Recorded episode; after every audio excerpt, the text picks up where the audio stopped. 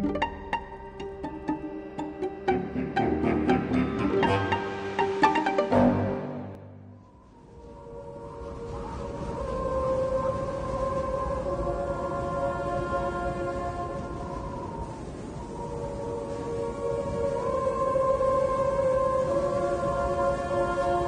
家好，我是金刚，我是喜儿。我是徐若风，啊，徐若风，相信有些听友也挺熟悉的哈，因为他是微博大 V，嗯他是呃青年影评人徐若风，对，对，非常年轻，九六年 是不是？谢谢大家。青年才俊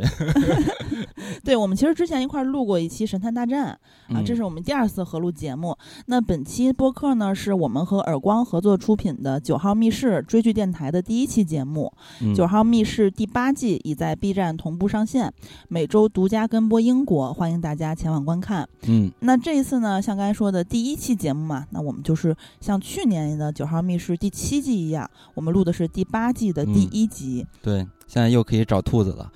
对，还可以找九号。首先问一下，你们有发现这一集的兔子在哪儿吗？那不是废话吗？不是你自己亲自发现的，还是网上查到的？嗯，我觉得这一集没有去年咱们录的那一集明显。对啊，因为那个是在他那个就是点着蜡烛的是吧？就是放放烟花之前，这一集在黑不隆咚的这个接电话那屋里头，对，暗处有一个小兔子，我操，那嗯真的是就是不容易看，考一是考眼力不。太容易看到。嗯然后这回的第一集还有什么九这个数字，嗯，开一开始其实就出现了，也就是这个胖胖当时住的那个床，其实有一个九号，但是呢还有另外一个九号。这个嗯九号就是晚上那个钟表显示的两点四十三分，对 你，还加起来正好是九吗？哦嗯，二加四加三嘛。二测在午夜醒来的时候，我还想，哎呦，你看人家还就不愧是这个露营的是吧？人家背着闹钟呢还，对那稍微隐晦一点点，但是也还好是吧？对对对，嗯大家留意还是可以发现的。嗯反正这也是九号密室的粉丝和观众们都特别喜欢发现的一些事情，算是一个小的彩蛋啊。嗯一直延续下来了。那说到第九季的第一集呢，对于我个人来说，就是还挺喜欢的，嗯因为它毕竟是偏向一点儿恐怖类型的，所以我个人比较喜欢。嗯所以先跟大家去简单介绍一下第一集的这个故事吧。嗯，节目开始之前嘱咐大家一句，因为我们要比较细的聊第八季的第一集嘛，所以一定会有一定程度的剧透。大家如果嗯介意的话呢，就看完再来听。嗯，然后第一集呢叫做圣尼古拉斯的头骨。其实这一集呢是圣诞特辑，围绕着圣诞老人的原型，就是刚才我们提到的圣尼古拉斯这个人，嗯，展开的。这儿就多说一句吧，给大家简单介绍一下这个圣尼古拉斯这个人。这个人，哇塞，老好人，真的巨好。他其实是古罗马历史上真实存在的一位主教。他出生在一个富裕的家庭中，在他非常年轻的时候，他的父母其实就已经去世了。是这么一个出生，呃，但是呢，他的家庭刚才有提到嘛，其实还是很有钱的。然后嗯在圣尼古拉斯他长大的过程中，他就信仰宗教，甚至呢，他就接受了圣经中的一个教导，说是变卖你的所有财富，分享给急需帮助的穷人。哎嗯他接受了这个教导，然后他就开始把自己继承的这些遗产全部都用于那些穷人和病人。就是、嗯哇塞，真的而且是匿名的，对的，而且是以匿名的方式赠送给各地的这些穷人，把他们嗯当做礼物送给大家。所以呢，这就是一个特别特别好的一个好人，在咱们中国可能就像雷锋一般的存在。然后在公元三四六年去世后呢，圣尼古拉斯就被当地人称为圣人。然后他生前的那些事迹呢，也慢慢的就演变成了圣诞老人的一些传说。啊，这是简单给大家介绍一下圣尼古拉斯。然后说回来，这个第一集这这个事儿呢，呃，它大体就是说，在圣诞节的夜晚，胖胖饰演的这个考古学家的博士，啊就来到了一个教堂，说了一句特别，我觉得在当下显得很有意思的一个词，这个词我从来没听说过，叫做露堂，其实就是在教堂里去露营的这个意思。哎呀这翻译不一样啊。我看的是教营，就是教堂露营的头一个字和，最后一个字。对，大概意思是一样的。然后后来呢，又来了一对儿话痨夫妇哈，嗯呃，这样呢，就是呃，博士还有夫妻二人，还有这个教堂的管理人，也就守夜人嘛。然后这四个人将要在这个教堂里度过一个夜晚。但实际上呢，博士来到这里边，其实他是为了寻找圣尼古拉斯被埋藏的那个下颌骨。他找到这个东西，然后去倒卖赚钱嘛。但是在这个教堂里呢，这个博士其实哎，慢慢就遇到一些非常灵异的事情，比如说圣诞树上的装饰球，哎，突然又掉下来滚向自己，还有。什么蜡烛突然熄灭，甚至他还看见了一个穿着红色斗篷的人，哎，就就那么闪过，多次闪过，很灵异，甚至还听到了从教堂的钟楼里传来的诡异的声音，氛围给拉满了。那那种事 怎么样？吓死我了！嗯，而且呢，这个教堂的管理老人，这个老哥还给大家讲了一个恐怖的故事。大意呢，就是说，在这个教堂里，这个老哥他亲自看到没有下巴的圣尼古拉斯的灵魂，在这个教堂里去寻找自己的下颌骨。其实他讲的这个故事，就是让我想起了《午夜凶铃》。有一集不是那个女的回到家，从那楼梯向下走的时候，就是没有下巴，然后只有舌头在外边吐着，就是恐怖感拉满。然后最终呢，博士还是找到了这个下颚骨，但是却意外的发生了一件事情，他把自己吊死在这个钟楼里边了。啊，所谓的这个灵异事件，其实就是死去的博士给自己的一种警告啊，警告博士自己，如果你继续按照自己的那个欲望，就贪婪的欲望去，呃，找那个下颌骨是吧？然后就会引来不良的后果。那这个后果就是。这个博士自己意外就死亡了，而且呢，同在教堂里的一对话痨夫妇，就刚才我们提到的那个夫妇，妻子其实也讲过一则故事。这则故事呢，就是说自己在怀孕的时候，哎，遇到了母亲身上发生的一件看起来非常诡异的事情。对，就有一天他在他工作的地方打扫，就突然看到他母亲出现在玻璃前面，手扶着玻璃，嗯，然后两眼流出眼泪，眼睫毛的睫毛膏都。融化了，反正就是两道那个咱们女生非常熟悉的这个晕妆哈。后来呢，他就挺担心他妈妈的，对啊，就出去之后呢，打电话，结果正在他给他母亲打电话的时候，被一辆摩托车疾驶过来撞了，撞了之后他就哎。怀孕的孩子就流产了，所以在他们这个剧情里面，他跟二策两个人是夫妻嘛，啊，就已经过去了十八年。他给二策讲了一个从来没有讲过的，就是当天晚上发生这个事件。他就说说，其实不是鬼魂，而是提醒，是警告。嗯嗯，其实这则故事也和博士他自己在片子里边发生的这个事情是互为呼应的。嗯啊，大致其实就是这么一个故事。我个人其实对于《九号密室》看。的数量不是特别多，就是也是抽过几集来看看，就挑选着看了看。抽过一一一季以及几集吗？对，然后看的这个过程中，我这回在看第八季的第一集的时候，发现呃比较的惊喜，因为我之前就是选中的那些集，但不是偏向于第八季第一集的这样有恐怖氛围的这种感觉，更多的还是那种。呃，喜剧的、荒诞的啊，有一点反转的这种感觉，或者像咱们去年录的那一集，其实最后结尾还是挺温情、很温柔的，而且也凸显了二册非常可怕的演技。嗯，那峰峰老师，你觉得如何？啊，我其实觉得整体还不错呢。这一集，因为也是刚刚两位老师讲了嘛，就是它其实是有这种恐怖氛围，而且这种恐怖氛围在九号密室里面，它其实还是相对来说。不太常见的，因为它是那种有一点悠悠的，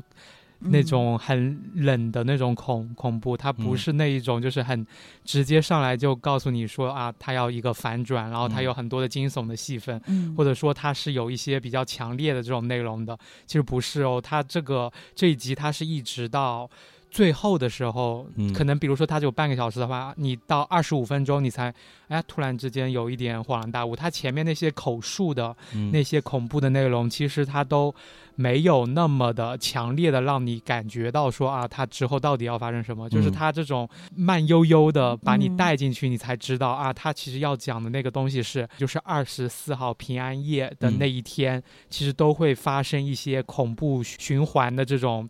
这种事情会发生在每个人的身上，无论是这个看守教堂的这个人，嗯，他在当时看到过的这种所谓的没有下巴的这种，呃，圣诞老人的这个游魂啊，经过他的面前啊，又或者说像这一个，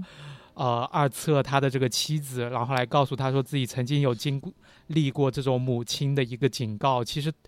都是。往这个设定上面去引的，只是说你在看的时候会呃，好像有一点没有意识到，或者说还以为他们就是在讲这种呃发生在自己身上这种鬼不鬼故事，你甚至不太相信这种东西。呃，对。但是直到最后的时候，你才会发现啊，它原来是一个呃不断回环的这么一个结构。所以我觉得到这个这一集到最后的时候，它其实给到你的是一种，如果说之前的很多集它是会。呃，更偏向于这种明的反转啊，然后到这一集的话，它是有一点毛骨悚然的这种感觉。嗯，而且其实也有一些细节的铺垫，比如说，首先我觉得那个守夜人老大爷他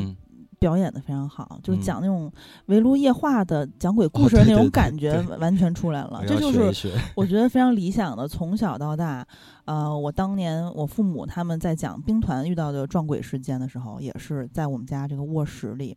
这些大人就是互相讲述回忆，以及给我们这些小朋友讲，就是点个蜡烛啊，对这种啊这种幽暗的昏暗的氛围下，然后讲的人呢就会像这个大爷一样，就是娓娓道来，他的语气特别到位。对，从小到大，其实我们有很多这种局哈，包括跟金刚、我们小胖什么的，也经常会就是在出去郊区玩啊，或者是在谁家串门的时候啊，点个蜡烛，喝着酒，讲各自的亲身经历的灵异鬼故事，以及咱们特别有一个恐怖系列，专门讲这些事儿的，就是这种感觉，在剧里面我也是第一次看到，以及电影里面其实是也没有很少有这么到位的。所以我觉得真的是一个理想状态，我都想坐旁边听。以及就是他在讲的时候，胖胖演的这个博士，他在旁边其实有一闪而过的一个慌乱的表情，就是“哎呦，你怎么想到我要偷的这东西了？” 就那种感觉。对。然后我个人的理解就是，其他像刚才峰峰老师说的，嗯，他的这种警告啊，这种时间循环式的呃讲述啊，就是守夜人以及二策的媳妇儿讲这些事件。我就觉得更更像是这些人在不断的提醒他，你别在那儿作死，别在那儿 偷人家下下个蛊，啊，然后但是就怎么提醒你都非得作死，那就是好言难劝，该死的鬼，嗯，你就只能死了，就这种感觉。对，其实我看的时候也是，我对于他们讲故事围坐在一起讲故事的这个场景，我感觉很有意思。我我觉得这算是一种老传统。就是很多人应该都经历过，就是所谓的这种围炉夜话。那这个话如果是鬼故事，就更加的让我兴奋了。就是大家点着蜡烛，喝着酒，然后在这种昏暗的环境中去讲这种故事。我是在豆瓣上的一位豆友，然后他提到第一集。的一些幕后的制作，然后里边就有提到了，像胖胖他们就说这个创作的初衷是什么样的，他就说到了，其实胖胖就说啊，就是说我们曾经其实讨论了很久，就关于露营这个概念，嗯，然后我当时不知道的。这些事情是真实有的，就是在教堂里露营这件事情，在欧洲是真的有的。可能在咱们国家这种东西是比较少啊，所以没有这种文化。但是在他们这个英国吧，是挺多的。哎，可是我插一句啊，就是咱们这儿不是有什么少林寺之类的吗？就是就是大家去，你比如说胖胖他这角色，我觉得不太像露营，因为给他铺张床在那个教堂的长椅上。但人家另外俩人，就是二侧夫妇，是是有这个呃这个不是帐篷啊，是睡袋。啊，人他们是比较像露营，本来他们就是像背包客一样那么一个身份在剧里面，就是胖胖这个角色那个铺张床的感觉，就给我想起了咱们中国的寺庙，那个是不收费的，就是你要借宿的话。我还以为你说咱们要不要去少林寺去 露营去，被轰走。其实算是包场。我觉得这个还挺难的，难度比较高。为什么不能在这寺庙或者少林寺露营？因为。你看，在他们西方，他们的教堂都在城市中，是咱们这庙都在 就是郊外。我说的是，就是我小时候听长辈们讲的，就是说某个身边的朋友，比如说插队回来工作不顺利啊什么的，然后去跑少林寺就是借宿这种，然后也不收钱，就是接济他，就这是咱们中国的特色。然后我，所以我当时看这个第一集的时候，我还想说，哎，怎么还要钱啊？但人家剧里解释的也很清楚，我们这个古建筑啊，这个建。其实他们主创也有说哈，就外形是一个哥特风格的，非常非常漂亮的，叫圣玛丽斯教堂啊，也是这位豆友叫雪碧，他他翻译的他们的采访。反正就是这个是非常古老的一个大教堂，人家要维护的，所以就是让呃民众们过来来，相当于 Airbnb 似的那种感觉。他还讽刺了一下，说我们不是那个，但就是其实是为了有这个收入来维护教堂的。嗯，对，所以说他们其实就看到了这个真实发生的事情，然后觉得这个事情很有意思，因为在这个情境下、这个环境下，嗯在节日的氛围下，哎，发生一个这种毛骨悚然的这种行为，是不是很有意思？这种反差嘛，所以他们嗯慢慢的就开始去结合这两种。感觉吧，对然后创作出来这么一个故事。其实大家也都知道，这嗯九号密室的观众应该也都很熟悉了，就是他们每一集都是这个创作力是比较旺盛的。你像他们嗯这么多年了，已经拍到第八季了，每一集都是一个原创的一个故事。嗯啊，我觉得这种创作力还真的是需要在生活中去寻找这种刺激。对，而且之前咱们录第第七季的时候也有说过，国内的影迷亲切的称二册为英国梁朝伟嘛，就说他嗯的颜值啊、演技啊、才华都有，是魅力十足的英国绅士。嗯，二册的名字咱们之前也都说过是为啥叫这个，反正总之这回能看到一些时间的痕迹，但是嗯两位的演技还是非常不错的啊。嗯还有就是他们的创作到了第八季，嗯，作为就是比较喜欢。呃，恐怖这个类型的啊，就当然这个不是咱们以往说的那些有鬼的，因为它最后讲的是一个警告嘛，是、嗯是类似于时间循环的这么一个概念，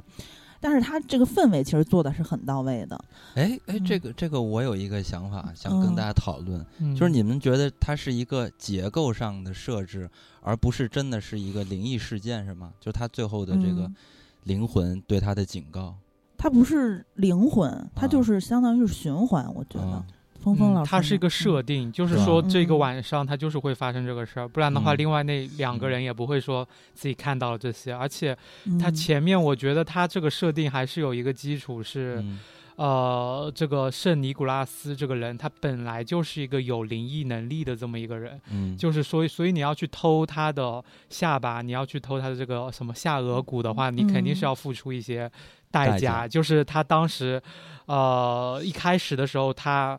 这个胖胖他接待这个两夫妻的时候，他就是跟他们说了一个小故事嘛，就是嗯。说有一个什么屠夫，然后去呃杀了三个小孩子，对就是引诱了三个小孩，然后把他们肢解的这个了。肢解了以后，把嗯。他们肉放进这个桶里面，然后准备嗯。去卖给这些不知道真相的这些村民村民。嗯。结果呢，就是嗯。这个圣尼古拉斯就是终于在几年以后出嗯现了，然后把这个剩余的这些肉重新的复活成了一个小孩，然后把这小孩还家。对还给了他们嗯的亲生父、嗯父母，就是说他。呃除了是个好人以外，他本来就是一个有超能力的这么一个人，所以才会成为圣诞老人。但但嗯是他就是因为死了以后呢，他的遗骨这个下巴就是被人给偷走了，然后被藏在了这个呃教堂里面，所以才会嗯。发生后面这些事儿。所以这些事儿到最后，我觉得它会有一个因果循环的报应，就是如果嗯。你要对他的下巴做一个什么事儿，或者说要把它再转卖掉、倒卖掉，那你肯定要付出一个生命的代价。就嗯就开始了 圣尼古拉斯的被动技能。对，嗯，反正就是当时那守夜人老大爷在讲这个圣尼古拉斯这个事儿的时候，就是维罗夜话讲那个相当于灵异故事的氛围很足的那个事儿的时候，他说：“我相信他的下颚骨就是在我们这教堂里。”对，啊，嗯，他说为什么为什么就讲了那个他亲身经历，像刚才金刚讲的那个，嗯。嗯，所以我觉得他可能就一直就本身就是在这个教堂里，然后他那个石碑，嗯、就是很古老很古老。然后胖胖演的那个考古学家，他就在偷偷的拓印，他就很目的性强的，他来这儿就是有阴谋，我就是要偷这玩意儿嘛。嗯然后我觉得他就是一直在教堂里安放的，因为有一个标记，以及那个石碑是古老的，不是被什么某个人偷过来偷偷放在那儿的。就嗯这个可能是我们理解的不同，但是可能也都没有错。我觉得九号密室妙就妙在你可以有很多的呃观感和理解，因为他的呃剧本很有意思嘛。它有几个嗯悬疑点，就是嗯刚才我说的，如果从那个结构上看，它这或者是它是一个设置上来看的话，也合理嘛，就这种循环的这种结构。嗯，但是我我反而觉得这可能真的是有所谓的灵魂的存在。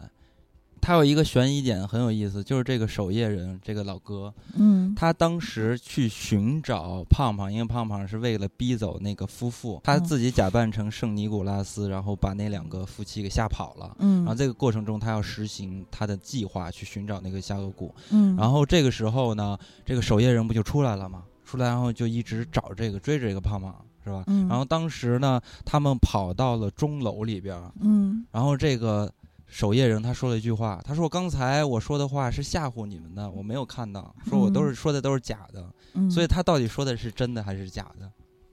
我觉得是真的，这个是一个悬疑点。我觉得是真的，而且他跟呃呃二册的媳妇儿讲的那个，就像我刚才说的，我觉得他们其实都是一种变相的提醒，就是在警告胖胖不要干这件事儿，干了你就得死。就是我我是这么理解的。而且而且你看他最后最后胖胖死的时候，他把那个下，因为他已经找到下颌骨了，然后下颌骨给落在地上了。然后此时呢，这个守夜人过来把那个下午给收起来了。就是我们不知道，那这个守夜人的结局是如何。如果真的是圣尼古拉斯，可能是吧，被动技能开启了。那这个不知道他会有什么样的下落，是不是他又会出现一种循环？我感觉他的角色好像像守护者一样，我觉得他不会去倒卖的，因为之前其实有说过，就比较善良。很多人是把他的遗骸去倒卖，因为可以卖个好价钱。胖胖就干这事儿的人，所以他必死。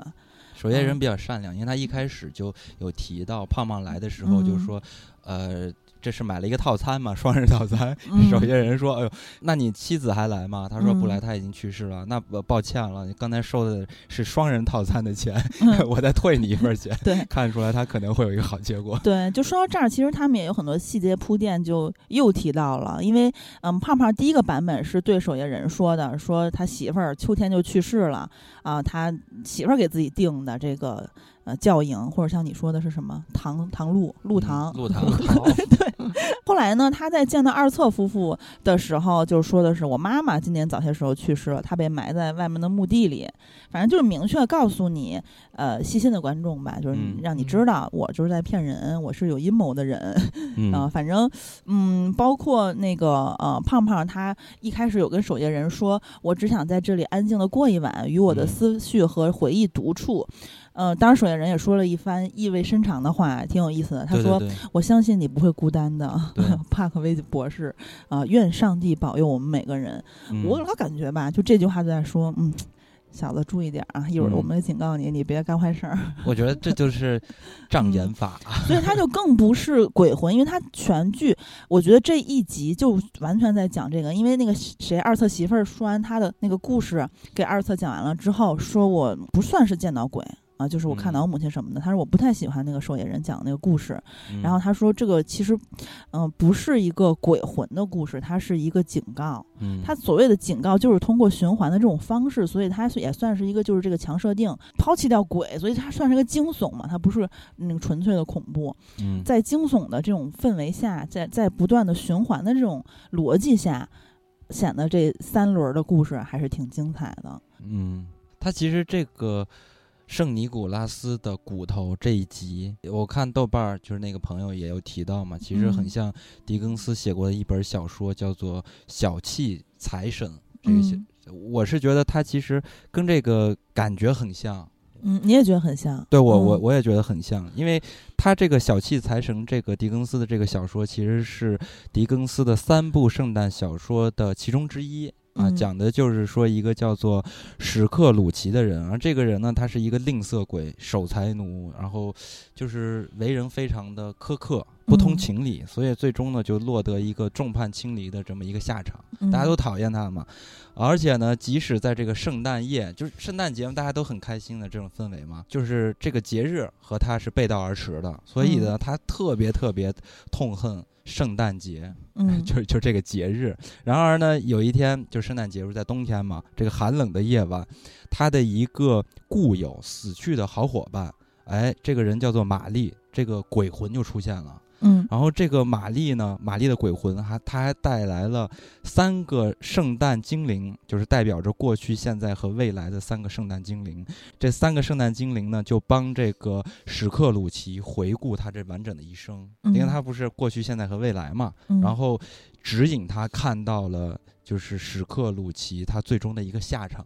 然后看完他这整个的一生，他才说啊，不行不行，我不能这样。然后等于说，在三个圣诞精灵的感化下，史克鲁奇就洗心革面，变成了一个善良的、体贴的人。你看这个故事，其实和这个有一种感觉，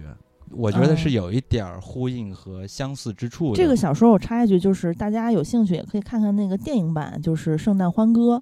啊，迈克尔·凯恩演的九二年的片子。对，嗯，因为这个小说非常的出名，然后他被嗯改过舞台剧啊，还有各种电影啊，也是嗯他的三部圣诞小说中最受关注和最受欢迎的一部，就是嗯这个读者读过的数量最多的一部。其实除嗯了狄更斯这个小说，我还想起一个港片儿。哟啊，这个这个港片儿叫做《灵气逼人》，我应该，好多人我应该非该常有名。我之前在节目中嗯好像有提到过这部片子，嗯然后我为什么觉得说，我老觉得这个片子是关于轮回的，然后是有这种关于神迹的，就真实存在的，而不是只是一种设定啊。就是我老嗯把我自己就是看这个片子的时候想起这个灵气逼人的这种感觉。八四年发哥演的那个对，就是怎么说呢？嗯它因为他稍微有一点儿相似之处，但也不是完全的像。这个灵嗯气逼人呢，是周润发和叶倩文还有黄百鸣他们主演的。嗯然后我是很小很小时候看到的，然后这里边儿他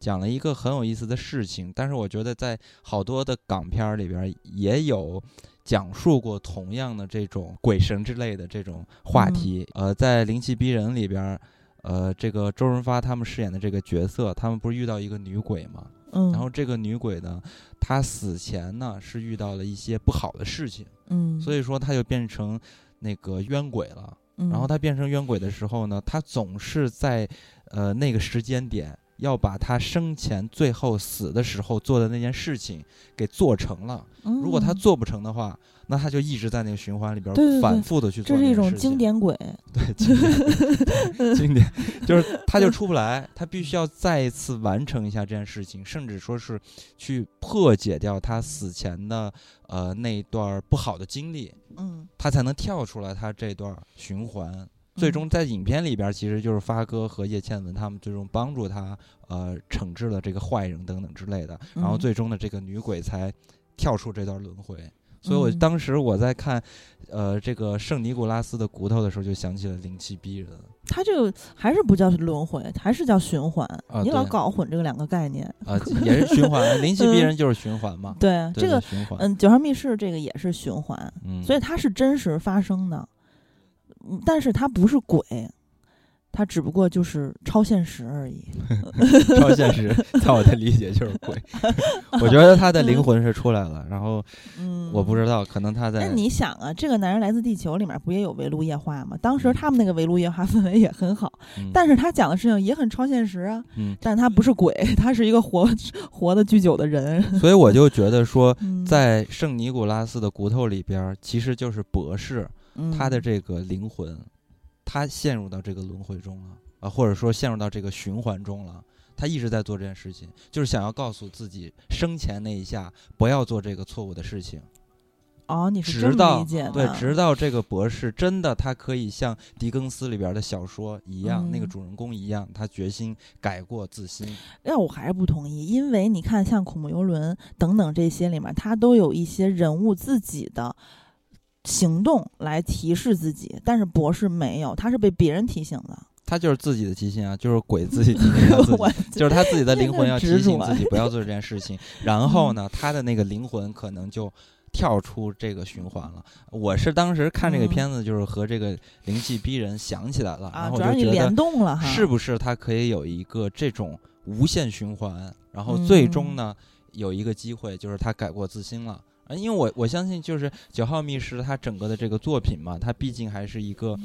呃首先是圣诞节是吧？然后又是嗯一个更加大众面向大众的，所以我觉得还是嗯希望可以给大家一个很好的这种启示。那啊当然，它不跳出轮回，本身这个故事也是一个其实很好的。我也有点赞同嗯金刚老师那哦个说法，因为我觉得 它里面有那个一句台词，就是说，嗯就是那个二册妻子嘛，他说的，嗯就是说那个是，呃，他妈妈给他的一个警示，嗯，所以我觉得这个警示这个词也是这个设定的一个部分。嗯。对。就是嗯。我觉得他最后为什么要自己给自己看到那那些东西，我觉得他也嗯。是自己给自己的警示。只是我嗯觉得这个也是一个怎么说呢，没有办法逃脱的，就是人永远嗯会嗯。做错误的行为，嗯。所以我觉得这个可能是我就是命运对，对我可能没有那么真善美的那种想法，就是我觉得这个博士他永远会做出错误的对，哎，这个我同意，真善美简直是扯淡，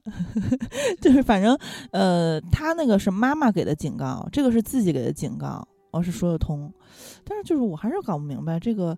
守夜人是给他的，那感觉就不是个警告似的。反正那也可以当做它是一个故事，啊，反正这里面明确说的警告就是二侧媳妇儿的，以及就是明确的交代的，在尾声交代的胖胖这个故事的。嗯，总之还是一个想要大家变成一个更好的人的这么一个故事。或者就像峰峰老师说的，就是，嗯，其实。也不一定说是命运吧，就是说人在做很多抉择的时候，就是说你总会走向一个注定的方向，或者是别的东西都无法改变你这个前进的过程，就可能这个路就是这样。我觉得这个是非常贴合真实生活的。呃，怎么说呢？就是我是在一些其他的影片中，其实都能看到，就是他们欧洲人其实还挺相信轮回这件事情的，就是跟我们想的还不太一样。像乔布斯他们跑到东方神秘的东方是吧？然后去修佛等等之类的，去研究这个轮回等等的。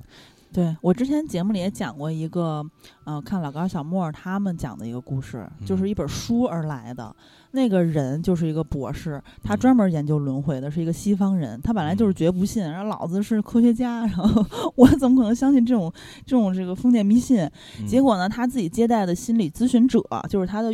呃，叫什么病人？嗯，然后那两个人分别给他讲了几世的一些呃他们的事情，结果两个人都能呼应上。然后当时咱们在节目里讲的很详细那个版本，大家应该还有印象。反正总之呢，就是这就是可能是所谓的命中注定那种感觉，就是他们每一世的关系不一样，但是到这一世。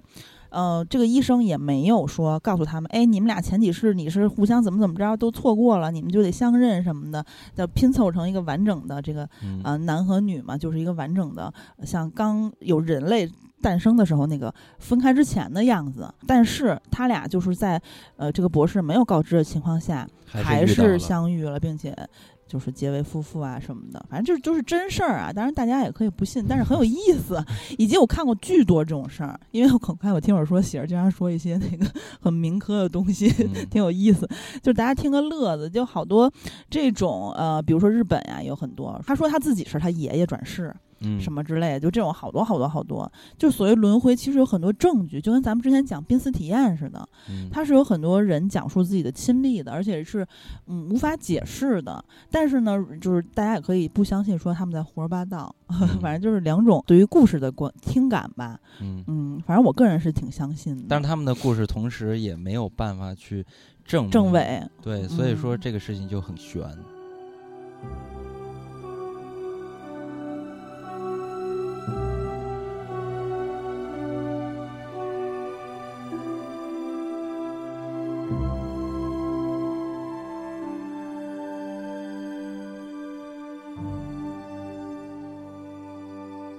这个九号密室里面啊，其实还有一集也是关于这种，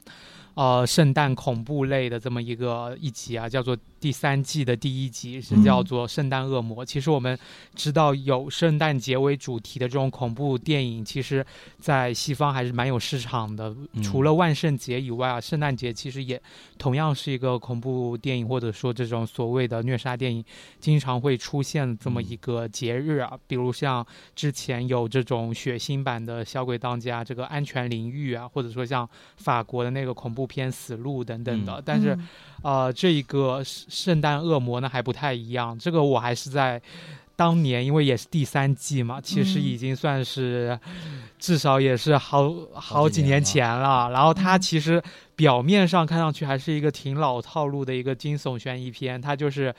当然，它的这个画幅特别不一样，它是一个四比三的一个接近正方形的这么一个画幅，然后是这种老就老电视的质感啊，然后来讲一个所谓的这么一个圣诞恶魔的传说的这么一个故事。接下去，你随着这个这个剧集慢慢慢慢的一个发展，你会发现它其实好像是有一种戏中戏的这么一个感觉，直到最后那个剧情才急转直下，它里面有很多的一个。大砍刀的一个虐杀片啊等等的哦这种类型出现了。最后的最后，这一集才揭露那个真相，说这个其实是一个警方的一个审讯的一个内容。到最后，你才会发现这个其实不是一个虐虐杀片，它其实是一个这个对这个其实是一个真实发生的一个事情。所以我觉得那一集也是让我印象中还挺深刻的。它其实是一个有点像是变态导演跟这种死亡恐惧吧，就是他其实是那个导演，他是为了拍出这种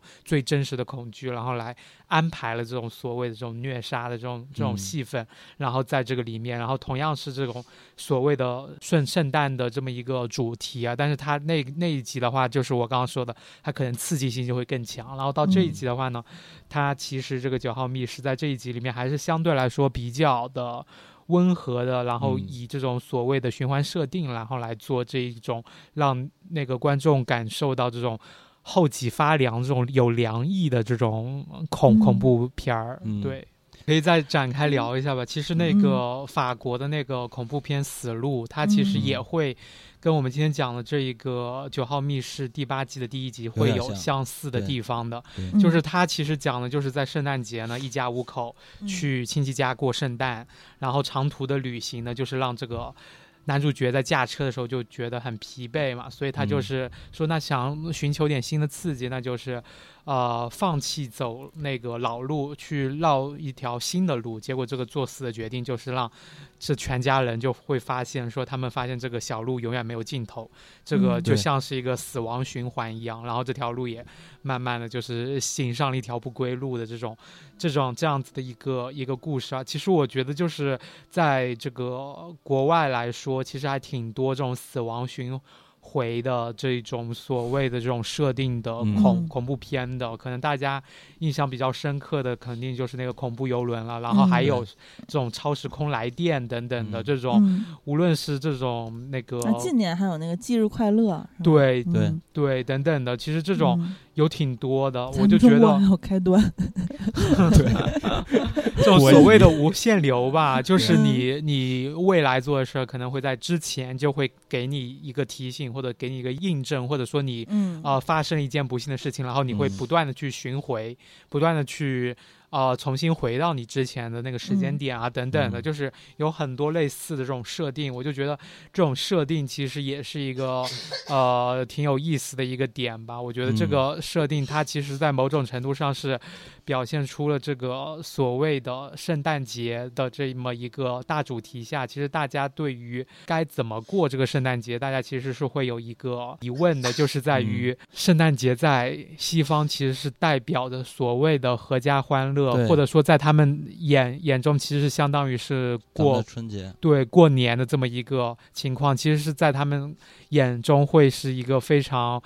需要去求善啊、求真善美的这种这种这么嗯一个氛围的这么一个情况下，嗯，但是他们其实有出现很多类似这种题材的话，我会觉得它其实也是在讲说归结到这种人心的欲望上，就是嗯。如果你心里面的欲望出现了有一些沟壑难平啊，或者说你心里面的欲望出现了很多不好的事情的话，那你会遭受到这个所谓的圣诞老人也好，所谓嗯这个上天的惩罚。我觉得它里面就是会有很多，因为。呃，跟这类电影相对应的就是那种所谓的福音电影，比如像这种《嗯心灵奇旅》啊，或者说哦像类似于这个《生活多美好》嗯那种，其实它就是类似于这种圣诞福音的这种电影。那么嗯到这一块的话，它其实就是另嗯外一个点。我觉得在圣诞的节日，你比如说讲一些这种反面的故事，我觉得其实就是一种警醒。就是节日，它或多或少是有一些需要避讳的、忌讳的事情，这种嗯。其实就是节日流传下来的一种对警告嘛，人生的警告。但是那种可能它就是偏向于这种人类流传下来的，在这个社交啊，或者是宗教啊文化中留下的一些传承，它嗯其实并没有实际的意义。就比如说，嗯、你不要违法的这种实际的意义，但嗯实际上它都是一种劝人向善的这么一种行为吧。嗯我觉得就跟咱们小时候过年一样，比如说咱们说的很多的放鞭炮也好，贴那个春联儿、对联儿。它其实不都嗯是为了防止那个嗯年兽嘛？这个兽，嗯对，然后最终流传下来的变成了一种行为，变成一种嗯活动。但实际上，你看，它都是一种排斥一些不好的东西，然后嗯去祈求一些好的东西。嗯，所以我觉得可能在这个大的语境下，然后就让这个圣诞节可能嗯哎有有有有了不同的这个意义吧。我觉得，但我觉得这集其实有一句台词还挺讽刺的，就是胖胖演这个角色在听完守夜人那个故事之后，他表达出不屑，就是说我根本不信这些什么灵异鬼什么的。嗯，他说我们是寻找规律的动物，我们嗯用荒唐的故事来理性化我们不理解的东西。就是这句，其实就是就是说那些所有的。嗯、可能有灵异成分的，或者说，呃，大家常说的封建迷信的东西，呃，或者是有很多科学解释不了的，就像咱们之前说的那些，呃，濒死体验呀，或者说梦啊，这些，嗯。就是你可能无法特别明确的去解释的，也很难证伪的这个轮回这些，嗯，他表达出的是一种不屑，但是他又被这种超现实的警嗯。告、以及跟他的命运是紧密的连接的。嗯而而且我又想到，就是说，你说他这里面有三个循环哈，第一个那个圣尼古拉斯就是守夜人讲的那个，其实是没有人死死亡的。他说：“我撒丫子跑跑回家了，把门关上。回来我一看，第二天，呃，因平安夜的事儿嘛，都是。呃第二天我说圣诞节，我们这教堂里头都是大脏像脚印子，倍儿脏。嗯，其实没有人失去生命，但是呢，二册的媳妇儿讲那个故事里头，是他亲生母亲就给他的警告，嗯，啊、他母亲也没死，但是他孩子死了。”对，啊，就是他等于是失去了他们俩，这其实是非常难过的一个，至今影响他生活的这么一种痛彻啊心扉的失去。嗯然后呢，胖胖呢，这也有人死，是他本人死了。嗯其实这三个也不是完全一样的，我也不知道是什么意思，你们怎么理解呢？嗯，我觉得就是首先说，你们相不相信关于一些轮回，或者说现在真的存在一些没有办法解释的事情？你们相信它的存在吗？我当然相信，我一贯相信这些。相信。对，其实我也相信。但我我我想说，就是他感觉不是那种用轮回不准确的，嗯，我觉得他有点像那种平行世界的那种感觉，或者说不用他就是循环的感觉。我觉得现在嗯就是说，我也相信那些东西的存在，但是嗯。呢，你像胖胖他饰演的这个博士，他就嗯。表现出来了一种有点儿绝对化的不相信这个事情，对吧？他嗯他表现的态度是这样的，而且他还像峰峰说的有坏欲望。嗯，他主要的那个点，如果他相信这个事儿的话，他就不会去偷那个下巴了。对对，他，所嗯以他不相信，就是也是为他这个人物来做这个铺垫儿。嗯，我的意思就是说，咱们在真实的生活中，真的或多或少会遇到一些目前没有办法解释的这件事情，但有些人嗯就会绝对的不相信，然后嗯，他不相信的理由就是觉得说这是一种迷信活动啊等等之类的，嗯他会这么下定义。就是纯粹的唯物主义者。咱们之前有一听友也是这么说的，他说：“嗯，你怎么颠覆我的认知了？你们节目因为听了泰国大哥讲述不是啊。我也是，我也是典型的 哦，是吗？那你跟我们录那么多期之恐怖系列，前不是之前有说过，唯物主义者嗯 就是唯物和唯心，它不是相互排斥的，啊？它只是说建造世界的万物是先有物质决定的，还是有呃那个意识决定的？嗯，这这嗯两者是并行的，只不过是谁来决定谁的道理。嗯就不是说我是一个唯物主义者，然后就要排斥所有的唯心主义，这这个是不成立的，这也不嗯叫绝对的唯物主义者，这个是错误哦的。我的意思就是说，他有些人呢，他就会坚定的不否定这些东西的存在，但是我觉得，其实这些东西它可能只是一种我们现在还没有办法去证明的。对认知东西局限，对，就是嗯你可能说它是轮回也好，什么咱们说的风水也好，等等之类，这只是因为嗯我们现在的认知的局限性。嗯，但是如果把这些东西全部都扼杀掉，其实这这就像是我们遇到神灵时候说的所谓的不敬嘛。我觉我觉得嗯是这种概念。其实特别有意思的是，我看老高这么多期节目，因为他就跟我喜欢的东西很相似，所以就是当然了，他在油管上也是就巨多人喜欢，就他讲的内容吸引人，猎奇啊，嗯。讲了无数的科学家以及就是这种猎奇事件，到最后他讲了很多案例，就是真实存在的，或者很多人还出过书的，嗯。就是很多人最后就是科学到信奉神学了，可能原来一开始研究科学的时候，嗯，就是对神学是他们是有一点儿就是抵触或者说排斥的，就是说你不能用那个来解释，让我们嗯科学的实验啊、去证明啊去解释。但后来好多就是其实所谓就是认知局限，就是在我这个嗯研究科学研究不明白了，嗯所以我也信神学了。就这种感觉。其实就是嗯认识到自己所谓的渺小了嘛，嗯然后还有自己的可，就你比如说他他他可以接受到自己，嗯就是说我们还有很多未知的东西。但是我就觉得在这个呃片子里边，他像胖胖饰演的这个博士，我觉得他就其实是在寓意一种人。就是自认为自己很高知或者很了不起，但哦实际上他其实是一个很渺小的这么一个人。确实是因为他一开始定一切，对对对，他一开始刚入场的时候就跟那个守夜人强调，他说你是谁谁吗？他其实很自大的。我是帕克威博士，要强调一下，非常自大的啊。嗯然后那个守夜人说：“哦，我不搭理他，讲别的事儿去了。对，但嗯反而你看，像那对儿夫妻啊，他们其实才是那种充满了人性的，”嗯，就是他们身上有很多缺点，但是我觉得他在这个呃片子里边肯定是跟他要做一个对比嗯啊。那到最后，他就像刚才喜儿说的博士的那句台词，我压根儿就不嗯相信这些东西啊，人类就是要寻找这些什么客观规律，寻找这种规嗯律去呃解释什么什么什么行嗯，为，用荒唐的故事来理性化我们嗯不理解的东西。但实际上，你嗯看他本身做的这个职业，他是一个嗯研究考古的嘛，嗯他应该是做这样的事情。但是呢，他背后 其实是挖人家的这些遗骸，是吧？然后去倒卖倒卖嗯啊，我觉得这个就是在讽刺这件事情吧。